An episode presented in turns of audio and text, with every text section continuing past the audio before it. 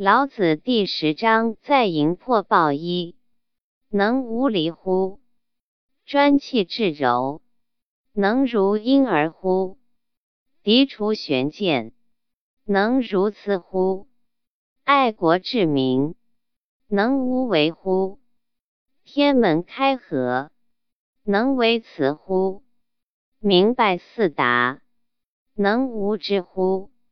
生之畜之，生而不有，为而不恃，长而不宰，是谓玄德。译文。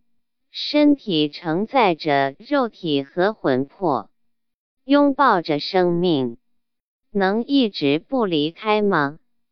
专心调和呼吸，能像婴儿一样吗？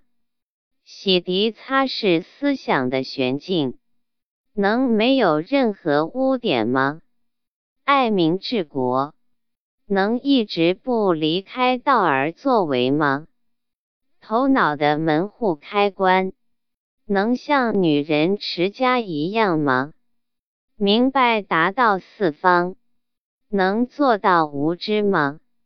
生他，养他，生了他并不拘系自由，成就了他并不职位仗势，成长了他却不主宰，这就叫做和 quote。